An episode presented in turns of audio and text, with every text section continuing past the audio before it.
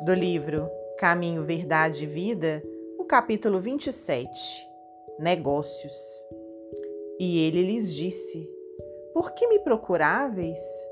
Não sabíeis que me convém tratar dos negócios de meu pai? Evangelho de Lucas, capítulo 2, versículo 49. O homem do mundo está sempre preocupado pelos negócios referentes aos seus interesses efêmeros. Alguns passam a existência inteira observando a cotação das bolsas. Absorvem-se outros no estudo dos mercados. Os países têm negócios internos e externos. Nos serviços que lhes dizem respeito, utilizam-se maravilhosas atividades da inteligência.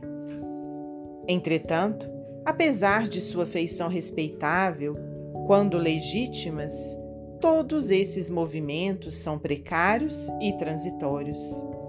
As bolsas mais fortes sofrerão crises. O comércio do mundo é versátil e, por vezes, ingrato.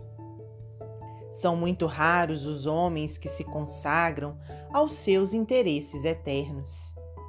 Frequentemente lembram-se disso muito tarde quando o corpo permanece a morrer. Só então quebram o esquecimento fatal. No entanto, a criatura humana deveria entender na iluminação de si mesma o melhor negócio da terra, porquanto semelhante operação representa o interesse da providência divina a nosso respeito. Deus permitiu as transações no planeta para que aprendamos a fraternidade nas expressões da troca. Deixou que se processassem os negócios terrenos de modo a ensinar-nos, por meio deles, qual o maior de todos. Eis porque o Mestre nos fala claramente nas anotações de Lucas: Não sabíeis que me convém tratar dos negócios de meu pai? Emmanuel, psicografia de Francisco Cândido Xavier.